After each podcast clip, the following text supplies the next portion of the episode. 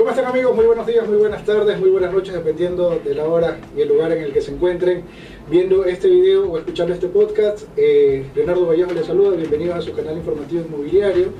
El día de hoy, luego de varios meses de tener muchas consultas de clientes eh, locales y también eh, clientes a nivel nacional, que nos preguntan sobre el, el negocio de Airbnb como plataforma para alquiler de bienes inmuebles hemos decidido pues poder llevar a cabo una pequeña entrevista, una reunión. Hemos invitado al, al arquitecto Fernando Casanova, eh, quien nos compartirá su experiencia dentro de la plataforma. Estuvimos revisando un poquito su información en redes sociales, eh, en los medios digitales, y realmente pues hemos quedado muy sorprendidos. No, hay, no son 5 ni 10 reseñas, ni 20 ni 30, son 1409 reseñas que tiene la plataforma Airbnb con una calificación de 5 estrellas y tampoco tiene una, ni dos, ni tres propiedades, sino ya lleva registrada una docena. Entiendo, eh, es usuario de la plataforma de Airbnb desde el 2015, es decir, a la fecha tenemos ya 7 años utilizando. Siete años, correcto. Entonces, yo creo que es la persona eh, idónea para poder orientarnos y para poder conversar este día sobre el negocio inmobiliario dentro de la plataforma de Airbnb. Arquitecto, bienvenida a nuestro espacio en el canal informativo inmobiliario. Muchas gracias, encantado de estar aquí presente. Me he quedado sorprendido, no pensé que el negocio inmobiliario en Airbnb eh, eh, se manejaba de, esa, de tal magnitud aquí en la ciudad y bueno, pues quisiera saber cuál, es, cuál ha sido su secreto, mi estimado Fernando. Gracias Leonardo. Sí, en fin, eh, pienso que la la cosa que más nosotros nos, hemos preocupado es de darle a nuestros huéspedes un espacio que sea quizás hasta mejor que el de su casa. Eh, yo siempre he dicho, si ustedes están bien en su casa, acá se van a sentir mejor que en su casa si tú vas por negocios, si tú vas por vacaciones, hemos tenido clientes que han venido sencillamente matrimonios de muchos años, que, han, que viven aquí en Guayaquil y que han querido salir de su hogar y quieren pasar un fin de semana sin sus hijos y van y se quedan un fin de semana en, en, nuestro, en, nuestros espacios. Eh, tratamos de que siempre las cosas sean nítidas, impecables. Eh, es uno de, nuestros de nuestros mayores objetivos. Y obviamente la decoración, que es lo que hace que el departamento sea confortable, que tengas una, un Smart TV, ahora tener la, la, televisión, por ejemplo, no es tan importante, no la televisión, sino el canal de televisión. El, la señal abierta. La, señal abierta o, o estos Direct TV o lo que sea, no son tan importantes como tener las aplicaciones como Netflix, Prime, etcétera, etcétera. Entonces, todas esas cosas nosotros las hemos puesto y hemos hecho que, que las personas nos prefieran a nosotros y que nos den esas calificaciones que nos han dado. Ah, qué bueno, qué bueno. Como eh, lo acaba de mencionar, dentro de las inquietudes que nos habían comentado nuestros eh, seguidores, era eh, realmente la mayor demanda viene de personas como turistas, trabajo, negocio, familia, yo pienso, yo pienso que es un mix. No, no te podría decir anteriormente, sí, teníamos muchas personas que venían a visitar la ciudad de Guayaquil pero no sé si las noticias que se escuchan de lo que pasa con la criminalidad de Guayaquil hayan, hayan un poco ahuyentado este tipo de personas. Vienen muchas personas por trabajo, vienen muchas personas por, por las actividades de sus hijos deportivas, que de repente vienen acá a campeonatos de equitación, de golf, de, de ahora poco de patinaje. Son muchas las personas que vienen en ese aspecto. Eh, personas que son de Guayaquil, eh, quizás parejas jóvenes que no vivan juntas y que quieren pasar el, día, fines de semana en, lugar de irse a la playa, lo pasan aquí dentro de Guayaquil. Básicamente pienso que ese es nuestro mayor, eh, nuestro mayor mercado. Personas que inclusive eh, ya no lo hacen a través de la plataforma de Airbnb, sino que como ya nos conocen, y eso nos alegra mucho más porque son personas que definitivamente sí han quedado satisfechas con lo que han recibido de parte de nuestros departamentos personas que ya nos conocen directamente nos llaman a nosotros y, hacen la gestión con, con, nosotros telefónicamente, WhatsApp, como sea. Qué bueno, qué bueno. ¿Y cómo empezó el negocio? Bueno, hace aproximadamente 15 años todavía no existía la plataforma de Airbnb. Yo la estuve revisando, eh, esto empezó en 2008 y justamente en el año 2007 yo me encontraba de vacaciones en Estados Unidos y que estaba buscando un sitio donde se pudiera alquilar por, por periodos cortos de tiempo. Eh, buscando una casa, no un hotel, porque en el sitio donde yo iba a estar los hoteles no eran muy, no, es muy común, estaban muy alejados del sitio. y me encontré con esta, esta, no recuerdo exactamente el nombre, pero algo de short term, eh, algo de rent, una cosa así. Y me encontré ahí, encontré una, una, una, casa muy bonita cerca de la playa en California y, decidí alquilarlo. Y me quedé con esa inquietud. Luego de eso, eh, estando acá, acá, en Ecuador, eh, tenía una propiedad bastante considerablemente grande. Y yo le decía a mi esposa, yo no, yo no puedo vivir en una casa tan grande, es demasiado grande esta casa, más bien vamos haciendo departamentos y la dividimos y veamos qué sucede. No sabía de la existencia de Airbnb. Entonces le comento a un amigo lo que yo quería hacer y me dice, ah, tú quieres hacer un Airbnb. No, sé, no tenía ni idea cómo se escribía. Entonces me puse a buscar Airbnb y, y dicho, esto es lo que yo buscaba. De hecho, yo he tratado de trabajar con otras plataformas y definitivamente ninguna ha funcionado como Airbnb. Al menos para mí, ninguna ha funcionado como Airbnb. Entonces empecé con un departamento para probar suerte. Ya teníamos construidos los, los, otros tres, pero no estaba seguro si es que los iba o no a hacer Airbnb. Después hice uno más Airbnb, después hice otro más Airbnb, fui sacando espacios. Ok, entonces ahí, disculpa que te interrumpa. Ah, eh, por ejemplo, eh, la propiedad que tenías, ¿de qué tamaño era en metros cuadrados? Como para tener una idea. El, terreno, el terreno, claro, el terreno. 800 metros cuadrados. Era una propiedad bastante grande. Es una propiedad grande, pero, créeme que sí se ha aprovechado porque, por ejemplo, había una piscina en la propiedad. Nosotros teníamos la propiedad, no lo usábamos, vivíamos en Quito, vinimos acá a Guayaquil, sacamos la, la piscina, dijimos, no, vamos mejor a hacer eh, los, departamentos. Hicimos un huerto, hicimos un área de spa y también todo eso marchó para, hacerlo, hacerlo este, Airbnb.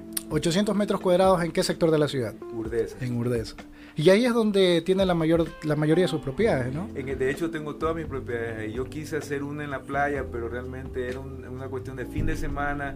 Eh, una sola, un solo departamento me salía muy costoso el, el, el pagar a la persona para que haga la limpieza y como que la playa también presta que las personas vayan a, beber y no dos, tres personas. Entonces ah, era, era un poco más, más difícil, no tan rentable. Y sabe que he tenido eh, consultas de clientes que buscan tener una casa vacacional y a su vez aprovecharla cuando ellos no están, pues ponerlas dentro de la plataforma.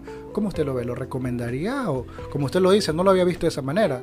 Hay personas que van y destruyen, ¿no? Y van en grupo. Yo, esa casa, eh, yo, la, yo la, le paré el Airbnb porque se, se daban farras y un vecino que vivía atrás, porque él sí vive en la playa, o sea, él tiene su casa allá, me mandaba fotos y me dice, mira Fernando, esto de aquí es lo que encontraba, latas de cerveza, botellas de, licores, y esto no te digo una sola vez, o sea, sucedió, sucedió en, en el transcurso de, no recuerdo el año, pero fue durante el invierno de esa, de esa temporada, y habré tenido por lo menos unos 10 así como que problemas de esta naturaleza y al, final al cabo, pues está bien, yo, yo doy mantenimiento a mis departamentos como relaqueo de, muebles, pintura a todos los departamentos, estoy hablando de una vez cada seis meses, me parece que es más o menos lo que uno se tiene que, que a menos en mi caso. Allá no, pues allá menos de tres meses ya tenía que hacerle un mantenimiento y estoy hablando de que solamente se le viernes, sábado, domingo salían. Entonces sí era, sí era bastante costoso me rompieron una escalera de madera porque toda la casa era, era tenía cosas, era mixta, tenía madera, cemento. Yo soy arquitecto y me, me, gusta un poco la combinación de los, de los materiales. No fue tan, tan buena la experiencia y costo-beneficio definitivamente, en mi caso, no fue bueno. Sé de muchas personas que sí les va bien, no, bueno, a ver lo que dicen, yo no, yo no, yo no reviso números, pero yo, yo al menos no. O sea, si yo, para mí el éxito en realidad depende de muchas, muchos, o sea, pocos factores para mí. Económicamente tiene que ser rentable. Si yo tengo un departamento, una persona que limpie me va a salir muy caro para ese departamento. Si yo tengo una persona que limpie y me limpia 10 departamentos, entonces ahí sí lo veo rentable. Ah, ok. yo anteriormente pagaba 25 dólares en la playa para que me hagan limpieza y el departamento lo alquilaba 120 dólares la, la, noche. La, la, ¿cómo se llama? Me daba 240 dólares eh, fin de semana Acá en cambio en Guayaquil, o sea, y pagarle a esa persona era un problema y tenía que ir a revisar que me hicieron. No, Guayaquil para mí es todo. Donde yo vivo, tengo mi departamento, estoy cerca, tengo una persona que es la que se encarga de todos los departamentos. Si necesito ayuda, llamo a una persona. ¿Cómo se encarga? ¿De qué manera se encarga esta persona? ¿De la limpieza o de la administración? ¿Entrega de llaves? No, no, eh, nosotros tenemos automatizado el 90% de las cosas. Si, si por ejemplo tú vas a llegar a las 2, 3 de la mañana, yo no tengo que irte a abrir la puerta, entregarte la llave ni nada. Yo te mando un video donde te indico cómo tú tienes tienes que ingresar. los departamentos tienen clave y los que no tienen clave, dejo la puerta abierta, o sea, sin seguro y la llave adentro. Yo le digo, aquí te dejo la llave, si ah, vienes en carro te parqueas aquí, y etcétera, etcétera. O sea que prepara el departamento para la llegada, porque si, que, si la persona tiene la clave, puede entrar en cualquier momento del tiempo, ¿no? Bueno, la, idea es que la clave se tiene que cambiar de, manera regular. Si sí es verdad que no todas las veces se cambia, pero sí se tiene que cambiar de forma regular. Y el tema del cuidado de las cosas, o sea, el usuario de la plataforma es de fiar, o sea, no han tenido problemas de pérdida el daño, por ejemplo, yo escuché en algún momento que Airbnb tenía un seguro, un seguro con el que cubría eh, este tipo de, accidentes o incidentes que ocurren. En este caso, eh, yo nunca lo utilicé. No lo utilicé. Yo, yo he escuchado de personas que sí lo han utilizado eh, no sé hasta qué punto sea rápido, entiendo yo que no es tan rápido, demora porque hay que presentar muchas pruebas, muchas pruebas, muchas pruebas, pero al final del día entiendo que sí, les sí, les sí se les ha reconocido los daños ah, de la persona. Aquí lo bueno de la plataforma es que las personas que alquilan a través de Airbnb eh, son calificadas también al igual que nosotros como, como anfitriones. Entonces, si tú, por ejemplo, eres, vas, como huésped y te, te, ponen muchos malos reviews o muchas malas calificaciones, definitivamente te sacan. Ahora es verdad que tú puedes utilizar a otra persona, para pero igual esa persona va a ser responsable de que no vaya a suceder alguna cosa que no debe pasar. Ah, pero definitivamente yo sí creo que la mejor plataforma en este sentido es Airbnb. Una vez que tú ya conoces al cliente, inclusive yo personas que no conozco, o sea, o que por ejemplo me dicen yo, yo, yo soy recomendado de tal persona, bueno, lo acepto, ah, ya está bien, es conocido de nosotros. Pues si no es conocido, yo le mando el link para que hagan directamente la reservación por medio de Airbnb. De esa manera, eh, tú ya empiezas a tratar al cliente, si quiere regresar con nosotros, a través, directamente con nosotros o a través de la plataforma, pues ya es asunto de ellos. Ok, ok. Eh, como lo, lo acaba de mencionar y como me lo habían solicitado, básicamente yo creo que la necesidad de tener un Airbnb eh, en la playa es para sacarle el provecho más que a la inversión como casa vacacional, ¿no? La tengo como vacacional, pongo a alguien como Airbnb, pero no como negocio. Definitivamente el negocio está en tener más unidades, más pequeñas, que se puedan controlar y que realmente pueda distribuir los costos, ¿no? El costo operativo.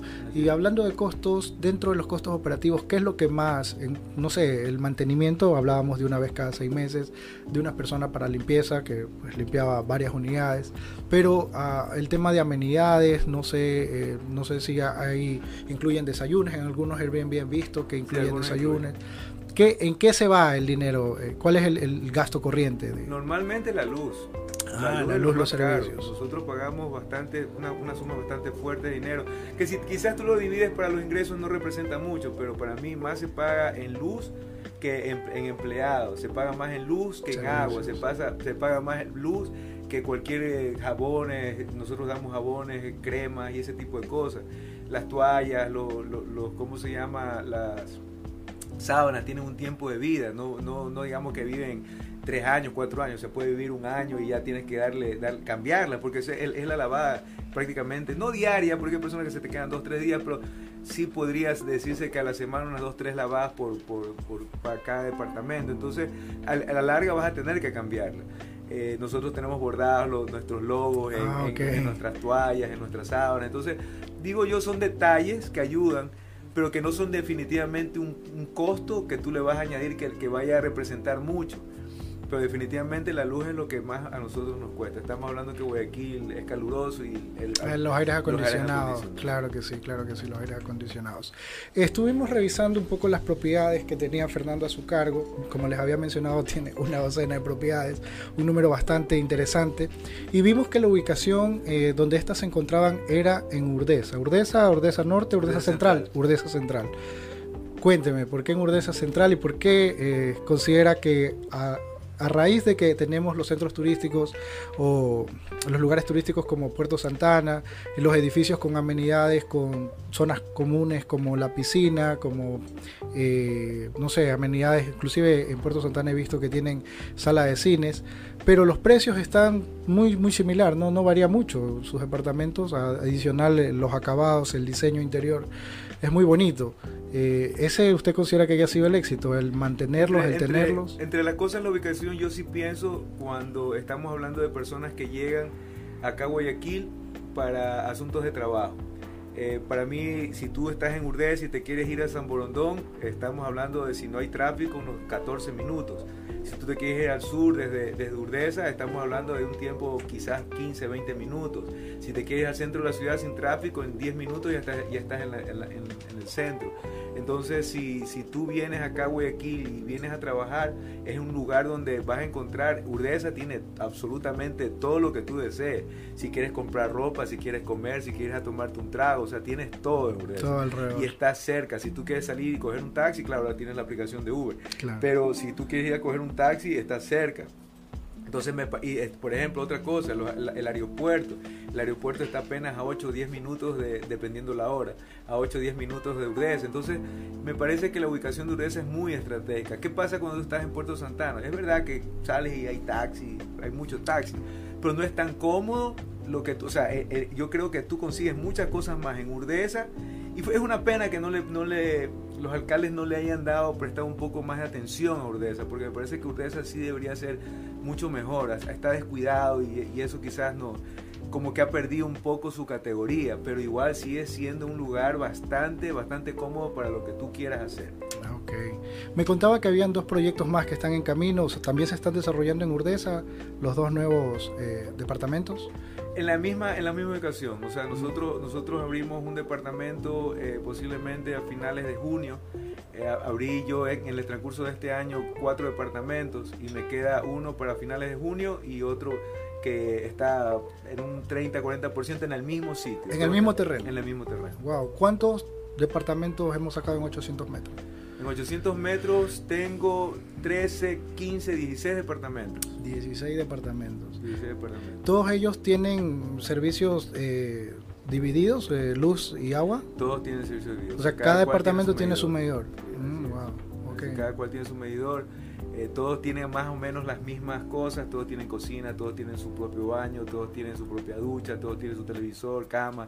Eh, uno solo que no tiene sofá cama y todos tienen sofá cama. ¿Cuánto, ¿Cuánto estaría, cuál sería el costo de poder dividir y de hacer el, el departamento, por ejemplo, el último que está haciendo?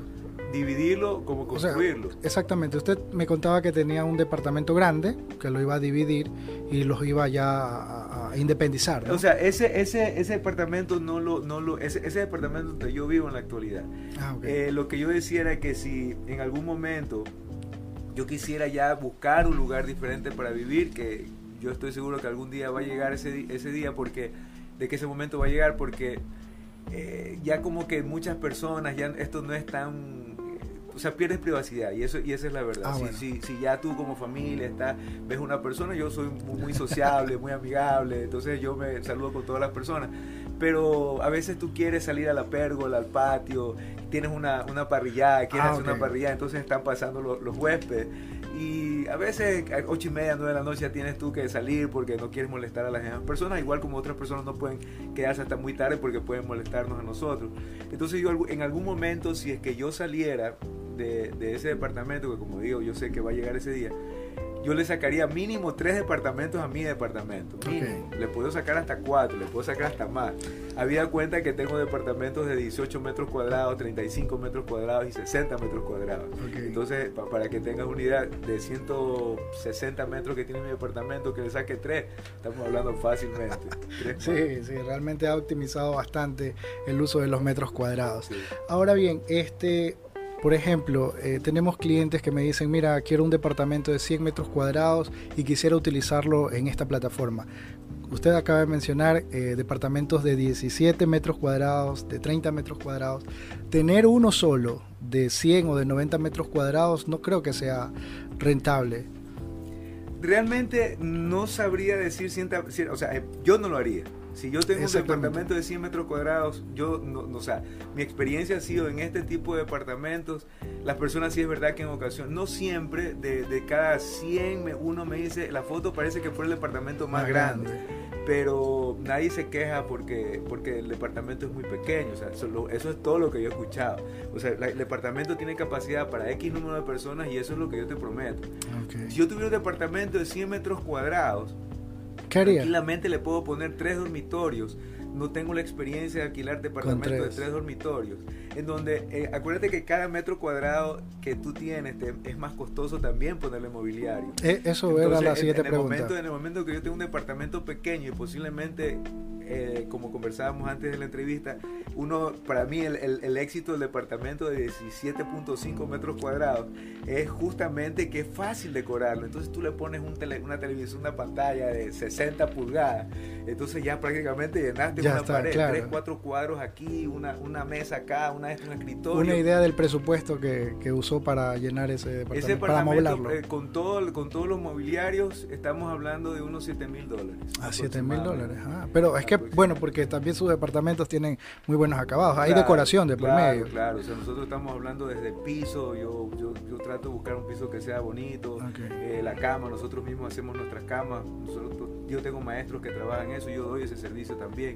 Eh, o sea, prácticamente los closets. La, la, aquí pusimos un ropero que ya no se usa, pero nosotros le pusimos un ropero, un escritorio, quedó precioso, el departamento quedó súper lindo, súper acogedor y pienso que ese es el éxito de ese departamento.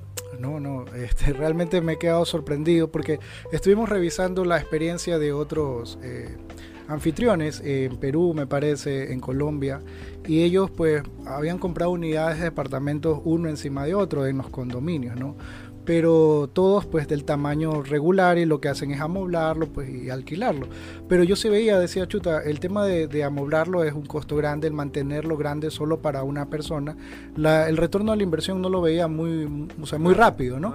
Pero como lo, está mostrando usted, o sea, comprar o tener un terreno grande o tener una propiedad grande, dividirla en diferentes departamentos, amoblarlos y rentarlos, y, creo que los precios estaban por ahí, no varían mucho en, en, cuanto a metros cuadrados, porque ya en, esta, en este tipo de plataformas no te alquilan por los metros cuadrados, sino por la, por la ocupación, ¿no? Cuántas personas van a llegar, eh, por cuántas noches se van a quedar y listo. Y hemos visto que sus departamentos, pues la mayoría están reservados hasta el mes de junio, en algunos casos. Entonces, eh, si usted estaría dispuesto a hacer otro proyecto, usted dice, bueno, voy a crecer, crecería de la misma manera, me imagino. Bueno, te voy a contar una experiencia. Eh, yo tenía unos amigos a los cuales le, les di mis servicios profesionales. Eh, son dos hermanos. Y ellos compraron un, un departamento en Puerto Santana. departamento, pues, o sea, ellos lo inauguraron, un departamento grandísimo, lindo, precioso. El costo más o menos entre mobiliario y departamento estuvo por cerca de los 400 mil dólares. O sea, lo dejaron realmente lindo, lindo, lindo, lindo. Eh, ahora viene el retorno. ¿En qué tiempo les va a retornar la plata? Entonces yo me puse a conversar con ellos, nos pusimos a hacer números y en realidad el retorno lo iba a hacer en, la vida de los, de los hijos de ellos, no en la vida de ellos. Entonces ya, ya la cosa se pone como que, o sea, 20 años no va a haber la plata de que yo he invertido acá.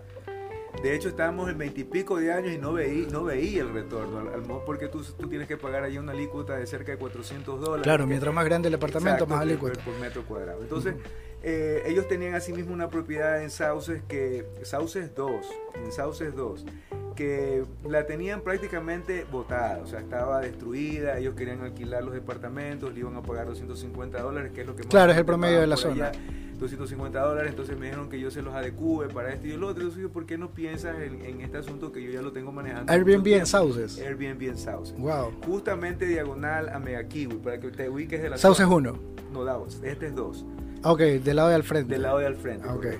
Entonces, eh, cuando empezó el proyecto, ellos dijeron, bueno, vamos a hacer primero uno. Entonces se entusiasmaron y dijeron, vamos a hacer dos. Por ejemplo, hagamos todo el piso. Son tres en el, primer, en el piso más alto. Entonces dijimos, bueno, está bien. Entonces yo le dije, para que ustedes prueben que esto funciona, cerremos todo lo de, lo de los pisos de abajo para que el de arriba, la gente suba directamente, nosotros seguimos trabajando aquí abajo y ustedes, porque fue una, una casa que estaba bastante deteriorada no te digo bastante, súper, supremamente deteriorada. La, última que está en sus redes sociales, una que parece los acabados como que fuera de... exactamente, coloniales, que parecen los de Aires del Batán. Yo lo vi así, no sé, en Sauce 2. Correcto, Le cambiamos incluso la fachada, tratamos de, que, de, que, se mantenga la misma, el mismo estilo del bar, no el estilo del barrio, pero tampoco podías hacer una cosa muy moderna, muy diferente. Entonces, no hagamos algo prudente, ¿sí me entiendes? Algo que se, que se que aquí la ponga, se ve bonito, pero no va a hacer una como que no, esto no tiene nada que ver con este Claro. una cosa así. Entonces, bueno, nosotros empezamos con este tercer piso y empezó a tener una acogida impresionante. Te estoy hablando un promedio de 40, 45 dólares la noche. El más pequeñito 27 dólares, que luego se lo subió a 30 porque tenía una acogida ¿El impresionante. ¿Más pequeñito de qué, qué tamaño? Eh, 25 metros, Metros cuadrados, cuadrados, 27 metros, no llegaba a los 30, 25, 20, 20, entre 25 y 30, era una cosa pequeñita. Realmente es pequeña, tanto así que si tú cerrabas las puertas del dormitorio, aquí es el baño y acá en la sala, tiniebla absoluta, no tenías donde luz, pero, pero ese departamento es el que más se alquila ahí. Claro, es que lo que pasa es que las personas van a estar por uno o dos días, no, no es más tiempo. Bueno, te cuento que ahí en ese departamento llegan muchos extranjeros, o sea, ahí sí hay Se quedan más tiempo. Lo- Los extranjeros vienen, pueden quedarse dos semanas, tres semanas, pueden quedarse una noche, vienen solamente de Galápagos para regresarse a sus países. Ah, ok. Llegan, es probable. No, no, y está cerca del terminal del aeropuerto, está bien ubicado. Un señor dice caminando al aeropuerto, al, al terminal terrestre son 15 minutos, o sea, lo, lo Claro. literal. Y un taxi, aquí uno sale a la esquina y pasan lo- la- la- las decenas de taxis, o sea, no es problema la, la movilización. Bueno, el éxito de este, de este departamento, que se llama Casa Marí, fue Le pone nombre, ese es usted el que le pone los No, nombres. yo les dije, o sea, yo les dije, "Pon- ponle un nombre, la mamá se llama María y, y entonces ellos le pusieron Casa Marí, como francés me parece que no sé. Pero la cosa interesante, ellos empezaron con esos tres, vieron que empezó a funcionar y dice, bueno, hagamos el otro piso, son tres plantas. Claro. Hagamos dos más, luego dos más, finalmente tienen siete.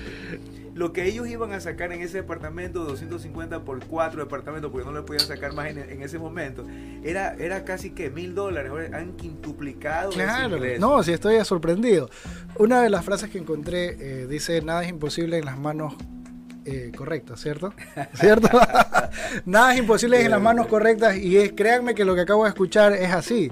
O sea, eh, es increíble, si no fuera por esta, esta conversación, créanme que no hubiese sabido que en Sauces podíamos tener un Airbnb con la calidad porque vi las imágenes y los acabados, los acabados se me hacían bastante eh, eh, de gama alta, entonces realmente he quedado sorprendido. Y, ya eh, empezamos a entender, yo creo que las personas que hemos estado escuchando esta conversación, vemos que no es comprar la propiedad, amoblarla y alquilarla, sino es manejar un proyecto detrás, un proyecto de construcción, un proyecto de distribución, de distribución funcional y a su vez de decoración, porque todos los departamentos que, que usted maneja y que he visto que usted los trabaja, pues todos tienen su toque decorativo que le da esa... Característica especial. Sí, sí, o sea, yo ya cuando vi, yo dije, vi uno y dije, yo creo que todos los que están como este podrían ser del mismo y efectivamente los dos se fueron de usted mismo. ¿Y ¿Usted ha visto otros departamentos así que se tomen...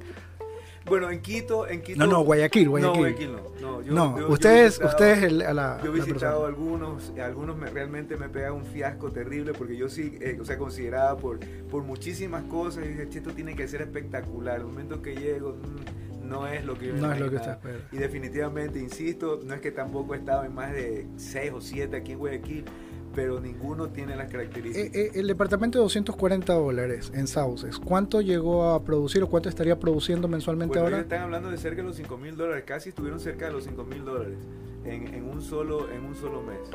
En un solo mes, bueno, obviamente ahí tienen que quitarle los gastos, pero ya son gajes del oficio. O sea, 5 Hablemos de 30% en gastos. Me- pues luz, exagerado, luz, agua sí, y mantenimiento. Sí, puede ser. 30%, Sí, 7%. correcto. 3.500 Fácil, eh, de ganancia mensual de un departamento que se iba a arrendar en cuánto. Eh, bueno, ellos empezaron a sacar mil dólares mensuales de todos los de todos los departamentos que se iban a sacar con el problema del inquilino.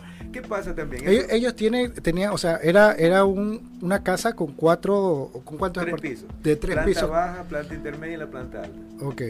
Entonces la, la idea, la idea era arreglar los departamentos para alquilarlos, ¿no verdad? Sacar unos Mm. 250 dólares y en ese, en ese caso ya no puedes hacer departamentos tan pequeños, tienes que hacer departamentos Claro, más grandes. amplios.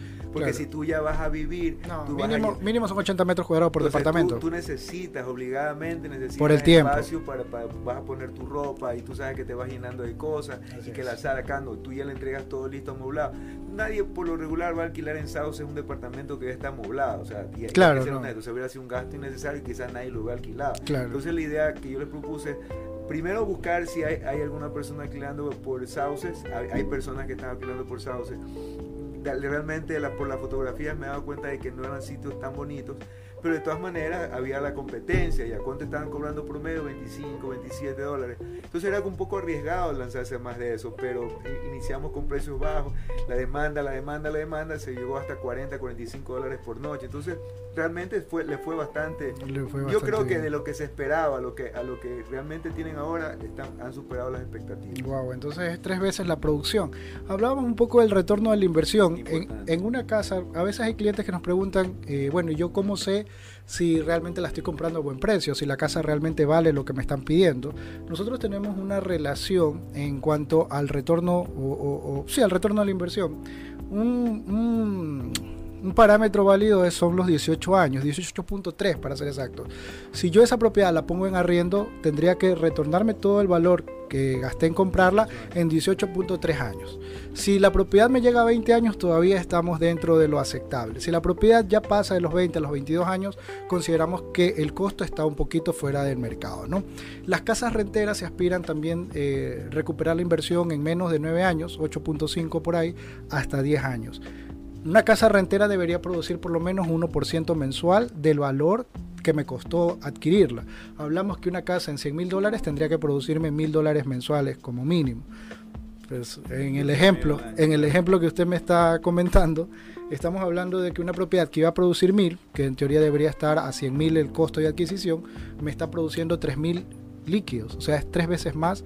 En el menor tiempo estamos hablando de que en 5 años, menos de 5 años, tres años estaríamos. Una cosa importante que vale la pena ahí como paréntesis, el deterioro es inferior.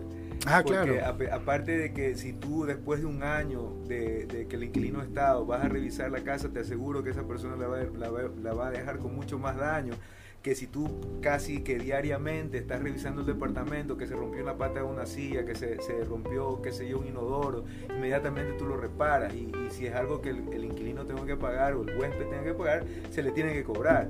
Pero realmente tú encuentras que los daños en una casa que ha estado prácticamente bajo tu cuidado de forma permanente es casi nulo.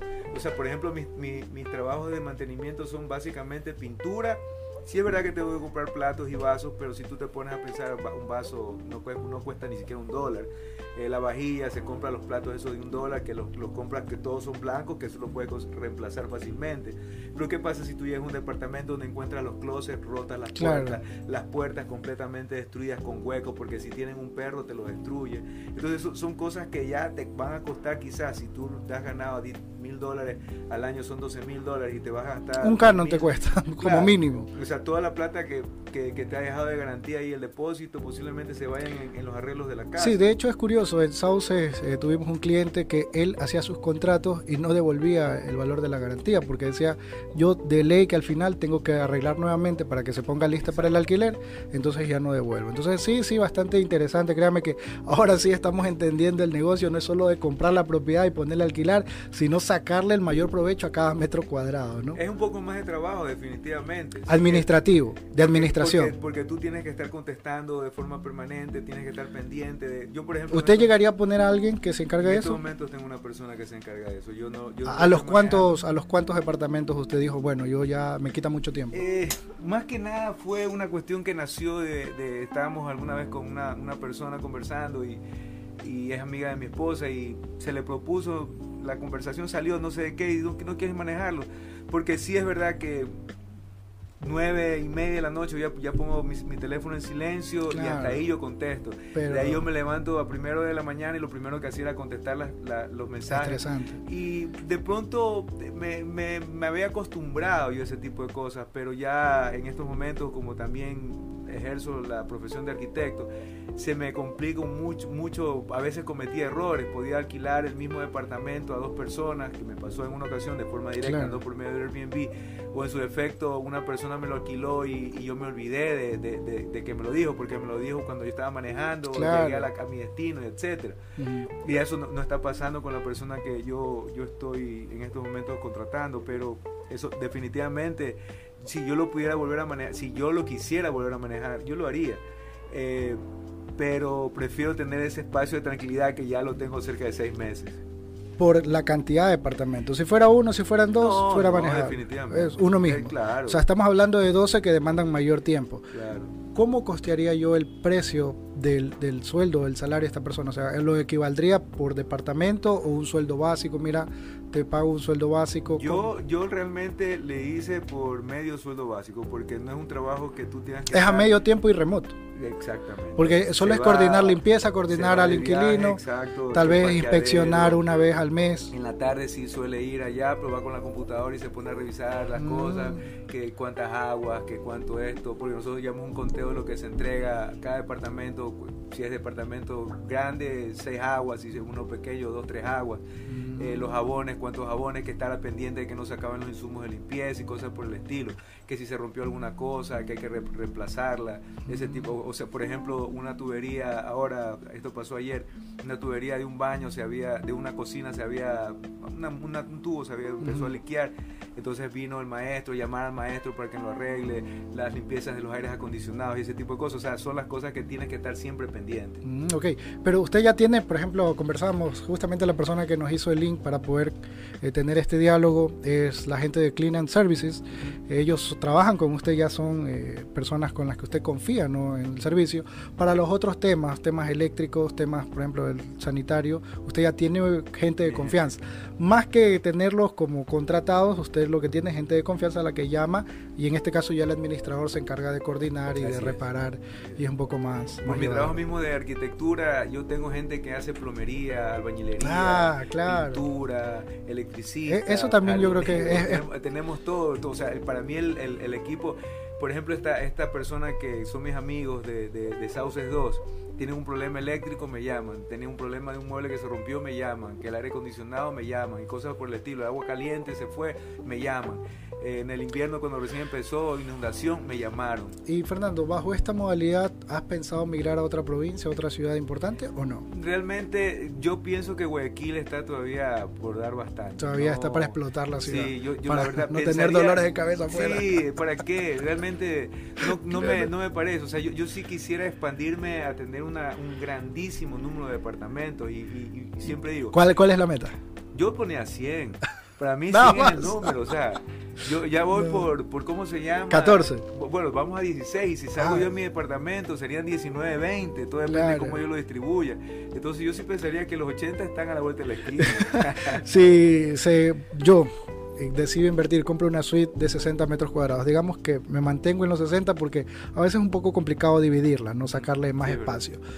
¿Cuánto me costaría sus servicios para decorarla, para ponerla lista para salir al Airbnb?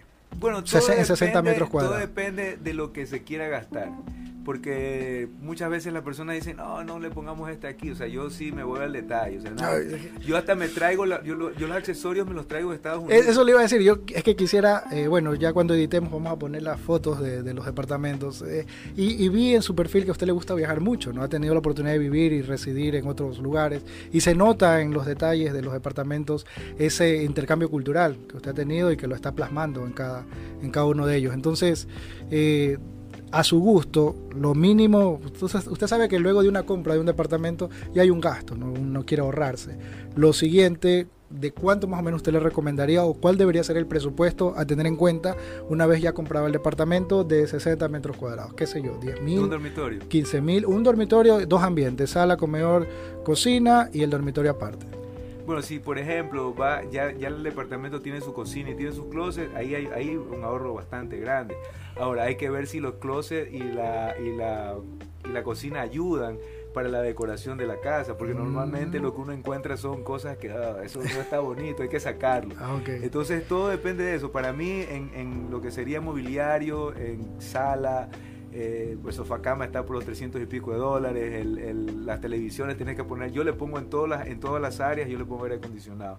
En todas las áreas, sala, una televisión, en el dormitorio, si hay un dormitorio, una, si son tres dormitorios, tres televisiones, uno en la sala y uno en cada dormitorio. Okay. Entonces para mí esos son detalles importantísimos. No, la gente ahora anda con la laptop o con su tablet, claro, se, se puede ver ahí, no, yo les doy, yo les doy televisión. Y pienso yo que ese, eso... Eh, esa plata se la recupera rápidamente. Si hablamos de retorno, estamos hablando de que yo he tenido en departamentos hasta en 18 meses, sin contar el terreno, porque hablamos que ya... Claro, solo la construcción. solamente la construcción de los loft en 18 meses se recuperó. O sea, para que tengas una idea de, lo, bien que nos fue. Esto fue antes de pandemia, ahí como que la cosa se eh, bastante y de ahora nuevamente está despegando. Pero yo sí diría que unos 7 mil dólares, 6 mil dólares como, como base es lo que tú vas a gastar, porque de repente yo como tengo cuadros, yo los imprimo, mis, mis, fotos, pero las cojo, las imprimo. ah, usted las enmarca, claro. Las enmarco y, y todo eso tiene ya un costo, más, claro, son 200, 300 dólares en marcos, eh, las toallas, los gestos, no me gusta comprar esas que son como ralitas. O sea, siempre la, la, empresa que nos vende los jabones nos los, los, imprime nuestro logo y cada jabón. Entonces, ah, son detallitos que tú deberías tomarlos en consideración antes de cualquier cosa. Pero pensaría yo que ya teniendo un departamento menos de 5 mil dólares yo no vería cómo. cómo ok, cómo, cómo O sea, estamos hablando de un televisor 400, 500, dependiendo del tamaño. digamos la suite. La suite costó 55, me gasté 8 en el, en el arreglo, en amoblarla, estamos hablando de 63 mil dólares. Esa suite colocada ya en el mercado, en Airbnb, ¿cuánto podría estar produciendo mensualmente? ¿Se podría tener una idea? Eh, si tú lo alquilas, dependería de si con alta demanda, la ubicación. Hablemos un 80%. 80-20. Y tú la, tú la tienes bien bonita y todo, yo sí le saco unos 50 mínimo dólares, o sea, entre 50 y 65 dólares mínimo. Eh, entre más tú la, la, arregles, mayor demanda va a tener. Y eso es como que, o sea, no, hay, no, hay, duda al respecto. Ah, okay. Eh, de los últimos cuatro departamentos que recién terminamos, que son de este año, o sea, esos departamentos, o sea, una persona va por una noche y se te queda cuatro o cinco, no se quiere ir. O sea, como que no voy a estar en diferentes lugares. Dicen, no, llegó una pareja de, de, jóvenes, no sé cuál es la, la, esta de ellos, pero ellos se quedaron, se iban a quedar una semana. Ya llevan dos meses, el 20 cumplieron dos meses y se iban el 20 y siguen ahí. Entonces, eh, yo digo, sí son acogedores. O sea, la decoración nos ha ayudado a que nosotros tengamos una excelente demanda. O sea, estamos hablando de 1.500 dólares una producción mensual, menos los gastos. para mí debe ser 1.350 dólares me tiene que lanzar mínimo un departamento. Eso es lo que yo la Suite, la suite pequeñitas. Ok. Ya cometí el error, compré una suite grande dentro de un condominio. Usted sabe que el condominio tiene la escalera, el área común y tengo ahí mi espacio de 100 metros cuadrados. ¿Se puede hacer algo o ya metí mala plata ahí? Bueno, lo que pasa es que yo me quise meter en un departamento grande en Quito y sabes que nada que Porque eso no han hecho en Puerto Santana, me parece que sí lo han hecho, que de los departamentos grandes han hecho no sé si una puerta y han dividido otras entradas dentro. Se puede hacer, pero depende de, lo que... el reglamento de propiedad horizontal. Si es que ellos te lo permiten, o sea, de hecho tú sabes que aquí los usos de suelo son bastante ridículos, sumamente ridículos, y yo eso lo he conversado con personas del municipio, o sea, ¿por qué razón yo no puedo tener más departamentos? ¿Qué me impide a mí hacer más pisos? O sea, si, si, si nosotros lo que necesitamos, para mí es básico que tengas parqueo, espacio para parqueo. Si tú vas a tener, hablando, hablando de que si yo voy a hacer un condominio para vender los departamentos, ¿por qué no puede ser un edificio de cinco pisos, de dos, dos, dos departamentos por piso? No me lo permite el, el, uso del suelo. Entonces, ¿qué es lo que para mí es importante? Ok, usted va a hacer eso, pues tiene que tener en cuenta que cada departamento debe tener dos parqueos y que aparte de eso usted debe tener por lo menos un parqueo para visita. Si te ponen las reglas tan claras, no deberías tener ningún problema, pero cambia las las, reglas de aquí de, los municipios. Es, complicadísimo, o sea, por no decirlo imposible. Y, ahorita justamente que usted habla sobre los reglamentos, entiendo que se está manejando el reglamento para el uso de estos, de estos sitios, ¿no? que son eh, estancias vacacionales o temporales.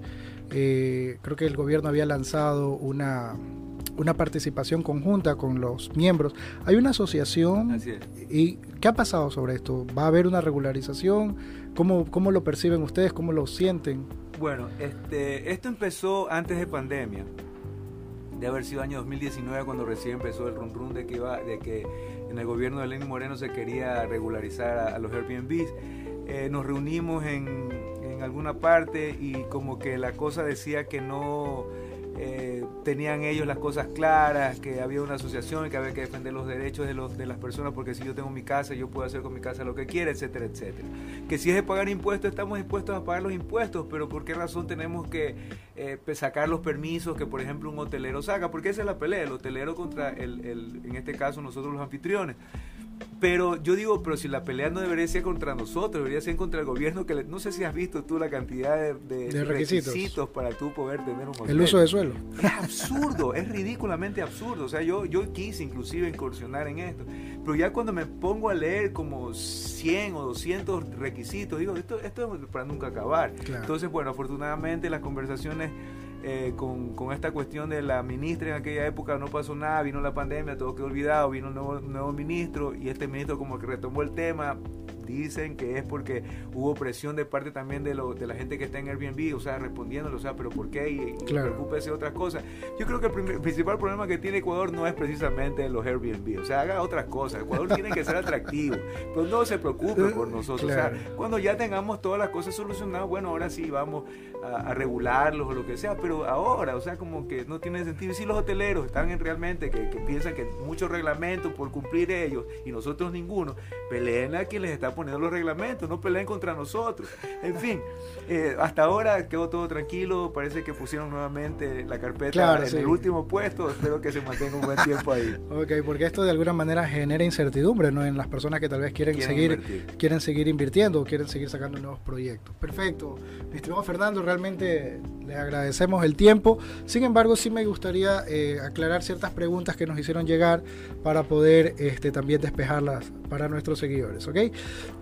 Definitivamente con lo que hemos conversado creo que se contesta sola una que tenemos acá, el tema del subarrendamiento, o sea, yo arriendo para subarrendar luego amoblado y manejarlo bajo esta plataforma. Como lo acabamos de, como lo acabamos de ver, yo creería que, que no estaría tan factible porque realmente tendría solo una unidad de vivienda.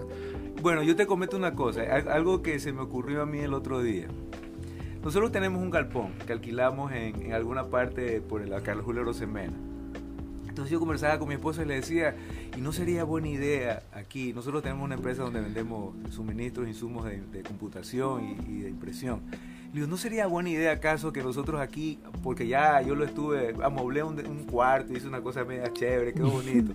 Y dice, Chuzo, aquí podríamos tranquilamente hacer unos 8 o 10, tranquilamente, departamentos y ponerle hasta parqueo por unos 3, 4 carros a de lo que puede parquearse en la calle. Claro. Si es una calle, un callejón pequeño chuta, decía, ¿sabes que se podría hacer algo interesante acá? Ah. Y, estoy arrendando, estoy arrendando.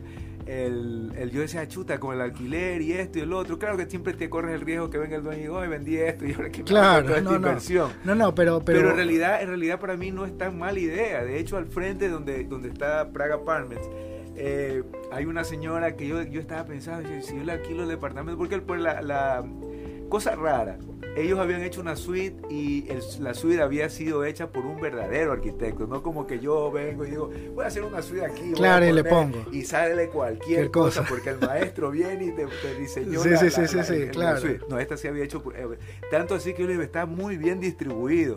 Nosotros fuimos por un sobrino de nosotros que le íbamos a alquilar y qué sé yo. Me gustó, realmente pequeñito, bien distribuido, bien hechecito, bien, ¿cómo así tan bien hecho? Me, me explicó. Quizá la decoración no había decoración, pero... Su arrendamiento así mismo en unidades pequeñas. En unidades pequeñas. Entonces a mí me, se me ocurría, yo este departamento tranquilamente le decía, como está al frente, el muchacho solamente cruzaba la calle y lo arreglaba.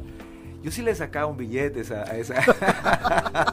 ya le hice el número, pero realmente no, no lo hice. porque inclusive tenía que conversar con la señora, yo le convertí con cuál era mi negocio, le hice conocer todo. Y le encantó, yo creo que no hubiera tenido problema. Ah, pero todo depende de qué tanta confianza uno tenga, porque si tú vas a, alquilar un departamento y lo vas a, a, lo vas a subarrendar, digamos por Airbnb, chuta, vas a toda la decoración que tú la pongas, te la llevas al final del día. No vas a tener que cambiar pisos ni nada, porque me parece que es lo único que tendría que... Claro, porque de repente el, el, inodoro, el, el, ¿cómo se llama? El lavabo, esas son cosas que se van a quedar ahí. No yo no las cambiaría, por ejemplo. Todo depende. Ah, ok. Y, mire, e, e, el tema, ¿no? Yo le estaba viendo como el subarrendamiento de un departamento grande y usted ya lo vio como un galpón lleno. o sea, el espacio más grande para ir a hacer más unidades. o sea, el, negocio es el volumen, definitivamente. Definitivamente es el volumen volumen, la decoración, distribución. Ese es el Definitivamente. En, alguna ocasión alquilé un departamento en California que era parte de un condominio de 750 unidades. Tenían todo un equipo, ya te puedes imaginar, de mantenimiento, de alquileres, andaban en carritos de golf enseñando a los futuros o a los interesados en alquilar los departamentos. Y, y 2.500 dólares cada departamento pequeño, o sea, el de un dormitorio, o sea, para que tú tengas una idea, de idea. Lo, que, es el volumen. Wow, wow, wow. Si vivo fuera del país y deseo invertir en este negocio, definitivamente necesito un administrador local aunque sea de uno. Debería. Lo, lo que pasa es que hay que ver costo-beneficio, insisto. O sea, para mí, yo alguna ocasión decía, ¿por qué razón las casas aquí de Urdesa, que son tan... Hay unas casas que son de más de 1500 metros cuadrados, que ya los, señores mayores siguen viviendo ahí y los hijos ya se fueron. Ay, la están rematando, ¿eh? Algunas. Las están vendiendo muy, a muy buen costo. Entonces yo decía, ¿Por qué estos señores no aprovechan esos espacios, se dedican a Airbnb? O sea, como para, ya son personas mayores, dedícate a hacer algo productivo, puedes hacerlo. O sea, realmente no hay, no hay nada que te lo impida. Contratas un empleado que te limpie, que te arregle siete departamentos, porque puedes hacer mucho más, pero ponle siete. Siete departamentos, poco a poco, alrededor de la piscina, le pones uno, dos, tres departamentos. Mire, yo, creo que eh, el tema pasa por la cultura también. El guayaquileño, como usted se le sorprendió que hayan hecho una división con un arquitecto, una suite con un arquitecto. Entonces, muchas, muchas de las veces encargan la obra pues, a los maestros, que realmente ellos hacen lo que el dueño le, le indica, más no hay esa propuesta. Pero yo creo que también eh, eh, estos proyectos tienen el éxito por eh, la cabeza que está detrás de él. Definitivamente. Y en este caso que ha sido usted el arquitecto, que lo visiona, usted ya lo ve, dice aquí lo vamos a hacer de esta manera, propone el proyecto y lo hace. ¿Usted está abierto a clientes que tengan... Eh... Encantado. De hecho, yo, eh, o sea, esa es una de las cosas que yo siempre quise proponer en alguna parte para, para o sea, como promocionarlo en las redes. Tú, has visto. O sea, una, una, de las cosas porque yo se lo propuse a mi amigo. O sea, yo, para mí la competencia es súper sana. o sea, yo, yo no le temo a la competencia. O sea, para mí eso nos, nos... O sea, una vez que nosotros terminamos el proyecto Sauces 2, ¿qué fue lo que hice? Hice los, los cuatro departamentos con la, con la esta que faltan dos más. Y para mí era un reto superar lo que había hecho en Sauces, o por lo menos igualarlo. O sea, yo sé que yo lo hice, pero sin embargo es mi competencia. Y a ellos les está yendo súper bien porque yo se los administré por ah, un, X tiempo y yo le vi cómo le estaba yendo. Luego se lo, se lo, ya se los entregué a ellos para que ellos se encarguen de la administración. Pero yo sé que eso funcionó perfectamente bien y, y no le temo y es más, yo invito a las personas que si lo quieren hacer conmigo o con cualquier persona, tengan muy en cuenta esos detalles. No es que yo voy a coger y voy a sacar la cama vieja que estaba ahí en la, de, que era la cama de la empleada, ya, no hay, ya, no hay, empleada en la casa. Esa cama se la vamos a dar. Ese, ese, velador viejo se lo voy a dar. Esa, ah, esa refrigeradora que medio hace ahí no escándalo. Ahí no. esa, esa, le vamos a poner. A menos que la quiera poner como adorno y reliquia. ahí sí. Tampoco.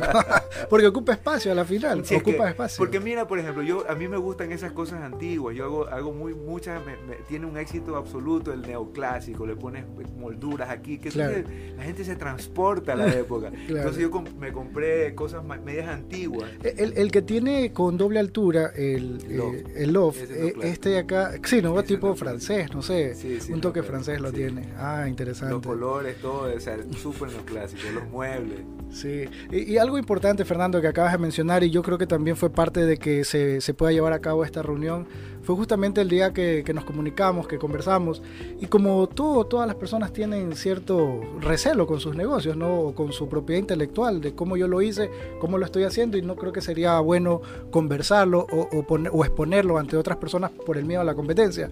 Pero Fernando fue muy transparente y dijo, yo realmente no, no le temo a la competencia, y creo que ahí hicimos un match también, porque yo le dije, es verdad, cuando uno se preocupa por hacer las cosas bien, hacerlas de manera excelente, eh, el miedo es contra la incompetencia propia, ¿no? Uno se siente incompetente, ahí es donde uno tiene que temer.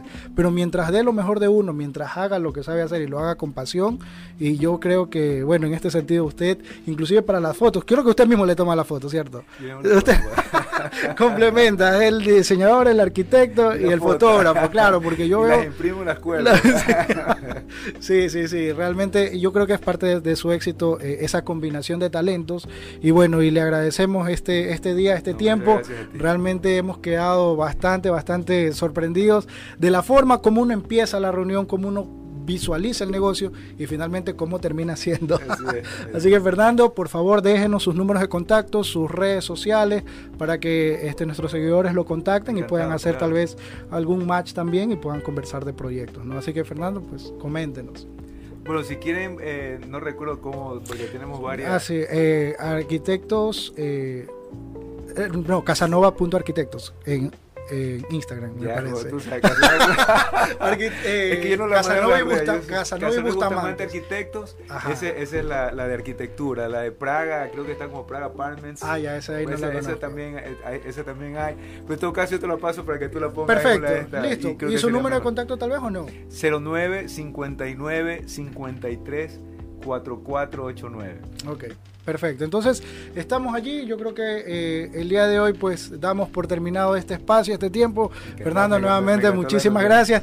y, a que- y esperamos muy pronto, tal vez, tener un nuevo acercamiento, tal vez con un cliente interesado Ah, bueno. en sus servicios o Me nosotros avisas. proponiéndole alguna propiedad que en Urdesa, como usted lo dijo, hay muchas propiedades de gran tamaño que se están desperdiciando y que las personas no visualizan el negocio y que, como vemos, es, no es rentable. Es extremadamente rentable, como lo estoy viendo, estamos hablando de triplicar los ingresos que usualmente uno maneja en la renta tradicional, así que definitivamente es una buena opción de negocio, una buena inversión y es importante y me quedo con la última frase, nada es imposible en las manos correctas, si las cosas las vamos a hacer a medias, si las vamos a querer querer improvisar en un negocio que no conocemos, definitivamente no nos puede ir bien. Fernando Casanova, nuestro arquitecto invitado al día de hoy, creo que es la persona que les puede orientar y les puede dar eh, ese servicio que están buscando. Así que, mi estimado Fernando, muchísimas gracias. Gracias a ti.